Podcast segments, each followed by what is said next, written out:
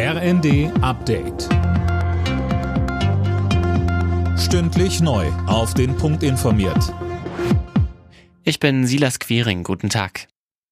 Jetzt liegt es an Kanzler Scholz. Polen will Leopardpanzer an die Ukraine liefern und hat Berlin nun offiziell um Erlaubnis gebeten. Tom Husse mit den Einzelheiten. Grund für die Anfrage ist, dass die Panzer aus deutscher Produktion kommen und die Bundesregierung ihr Okay für eine Lieferung geben muss. Nach wie vor ist unklar, ob Deutschland auch selbst solche Kampfpanzer an die Ukraine abgibt. Verteidigungsminister Pistorius sagte heute, er geht davon aus, dass jetzt rasch eine Entscheidung getroffen wird. Dafür zuständig ist das Kanzleramt. 10,5 Prozent mehr Geld, mindestens aber ein Plus von 500 Euro monatlich. Das fordern die Gewerkschaften für die Beschäftigten im öffentlichen Dienst von Bund und Kommunen.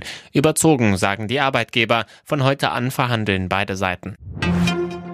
Immer mehr führende CDU-Politiker gehen auf Distanz zu Ex-Verfassungsschutzchef Hans-Georg Maaßen. Grund, in einem Interview hatte Maaßen unter anderem von rot-grüner Rassenlehre gesprochen.